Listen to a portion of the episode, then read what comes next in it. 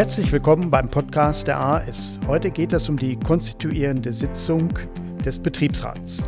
Mein Name ist Michael Guder. Ich bin der Betriebsratsnavigator der AAS. Mein Name ist Ines Heinsius. Ich bin Juristin und bei der AAS in der Rechtsabteilung tätig.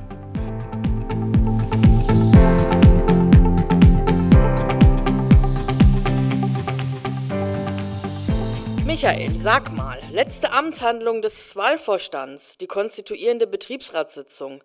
Wieso das noch? Der Betriebsrat ist doch gewählt, oder?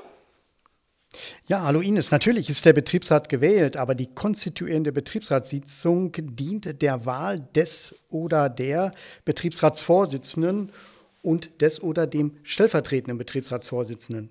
Mit dieser Wahl wird die Arbeitsfähigkeit des Betriebsrats erst hergestellt.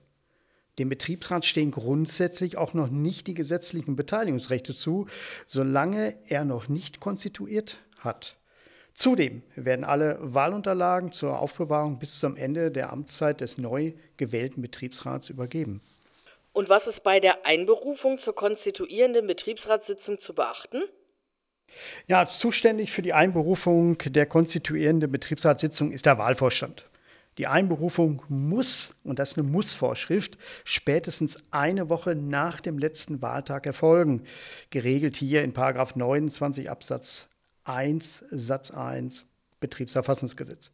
Wenn die Wahl zum Beispiel an einem Montag stattgefunden hat, muss die Sitzung bis zum Montag der folgenden Sitzung einberufen werden. Also Achtung, die Wochenfrist bezieht sich nur auf die Einladung zur Sitzung. Die Sitzung muss nicht innerhalb dieser Frist stattfinden.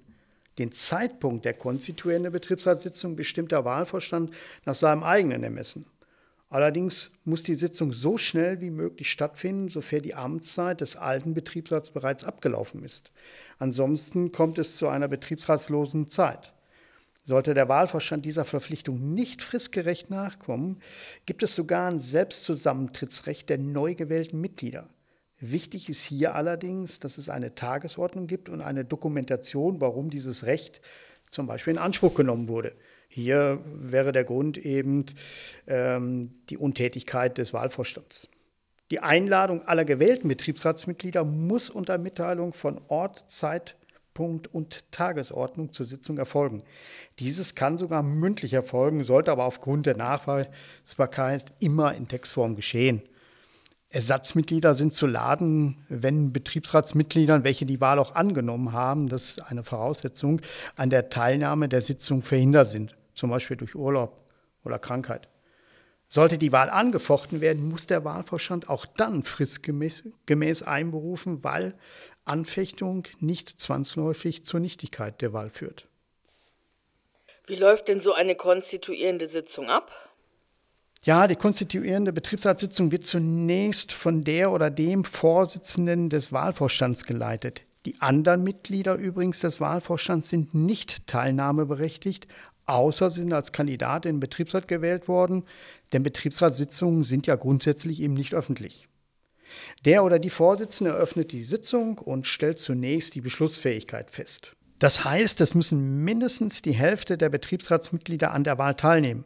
Danach wird ein Betriebsratsmitglied zum Wahlleiter oder Leiterin für die Wahl des Betriebsratsvorsitzenden oder Stellvertretung gewählt, geregelt hier in 29 Absatz 1 Satz 2 Betriebsverfassungsgesetz.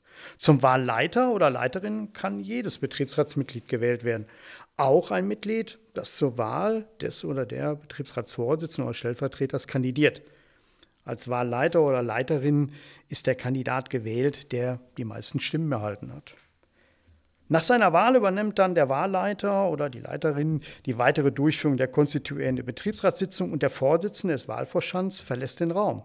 Es sei denn, dass er oder sie selbst als Kandidat in den Betriebsrat gewählt worden ist. Der Wahlleiter oder Leiterin hat dann zunächst in zwei getrennten Wahlvorgängen die Wahl des oder der Betriebsratsvorsitzenden und die Wahl des Stellvertretenden aus der Mitte des Betriebsrats durchzuführen. Es reicht hier die einfache Stimmenmehrheit um gewählt zu werden. Die Wahl kann geheim oder per Handzeichen erfolgen. Im Anschluss übernimmt der frisch gewählte Betriebsratsvorsitzende die weitere Leitung der konstituierenden Betriebsratssitzung. In Betrieben mit Neun oder mehr Betriebsratsmitgliedern sollten in der konstituierenden Betriebsratssitzung nach der Wahl des Betriebsratsvorsitzenden und des Stellvertreters möglichst außerdem noch die Mitglieder des Betriebsausschusses gewählt werden. Die Behandlung weiterer Angelegenheiten ist auf der konstituierenden Betriebsratssitzung grundsätzlich nicht möglich. Grund dafür ist hier zum einen die begrenzte Tagesordnung dieser Sitzung. Der Wahlvorstand darf nämlich nur die Wahl des Betriebsratsvorsitzenden und des Stellvertreters sowie die Wahl der Mitglieder des Betriebsausschusses auf die Tagesordnung setzen. Zum anderen müsste das Recht der Schwerbehindertenvertretung, der Jugend- und Auszubildendenvertretung zur Teilnahme an Betriebsratssitzungen nämlich beachtet werden. Die Schwerbehindertenvertretung und die Jugend- und Auszubildendenvertretung dürfen aber nicht zu der konstituierenden Betriebsratssitzung eingeladen werden. Sind alle Tagesordnungspunkte der konstituierenden Betriebsratssitzung behandelt, wird die Sitzung durch den Betriebsratsvorsitzenden geschlossen. Wird über die konstituierende Betriebsratssitzung ein Protokoll aufgenommen? Ja, wie über jede andere Betriebsratssitzung ist auch für die konstituierende Betriebsratssitzung ein Protokoll aufzunehmen. Das Protokoll muss die Namen der gewählten Betriebsratsvorsitzenden, Stellvertreter und gegebenenfalls eben auch der Betriebsausschussmitglieder enthalten und die Anzahl der auf die Kandidaten entfallenen Stimmen. Das Protokoll ist vom Betriebsratsvorsitzenden und einem weiteren Betriebsratsmitglied dann zu unterzeichnen. Ja, und dann kann es losgehen mit der Betriebsratsarbeit. Danke, Michael, für deine Ausführungen und wir sind gespannt, wie es weitergeht. Ja, danke dir, Ines. Weitere Informationen erhalten Sie auf unserer Homepage unter www.ahs-seminare.de oder in der Infobox.